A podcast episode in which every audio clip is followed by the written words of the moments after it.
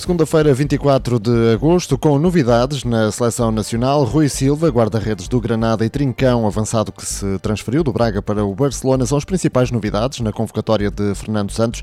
A seleção vai defender o título da Liga das Nações a 5 de setembro, frente à Croácia, no Estádio do Dragão. Três dias depois joga na Suécia. António Lopes está também de regresso numa lista que conta ainda com Domingos Duarte, do Granada.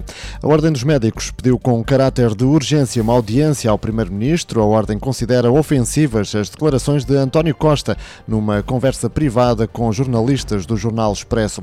62.675 candidatos à primeira fase do Concurso Nacional de Acesso ao Ensino Superior Público é o maior número dos últimos 25 anos, anunciou hoje o Ministério da Ciência, Tecnologia e Ensino Superior.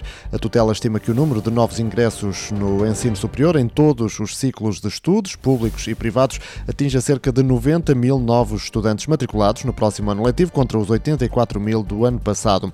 Começa hoje o processo de formalização da candidatura de Donald Trump à reeleição nas eleições presidenciais de 3 de novembro nos Estados Unidos.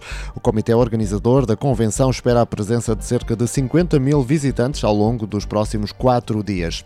Ainda os temas que estão em destaque nos jornais eh, desta segunda-feira, a Covid-19 e a vitória de Miguel Oliveira estão na ordem do dia. O Correio da Manhã escreve sobre o surto no lar de reguengos de Monsaraz, cobardes, não fizeram. O Primeiro-Ministro diz que a ARS mandou médicos eh, fazerem o que lhes competia. Já o público puxa por o que está a mudar nos paraísos fiscais da Europa e os advogados obrigados a apertar o controlo da lavagem de dinheiro, enquanto o jornal li frisa as gafos de António Costa. O destaque do Jornal de Notícias é eh, para as candidaturas ao ensino superior que batem recorde do século. O Negócios avança que o governo identifica 43 mil funcionários em teletrabalho.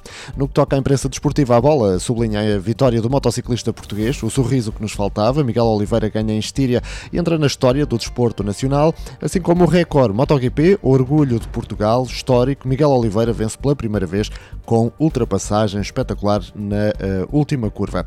O jogo também uh, destaca o furacão. Miguel, Miguel Oliveira faz história e torna-se no primeiro português a vencer uma corrida em MotoGP.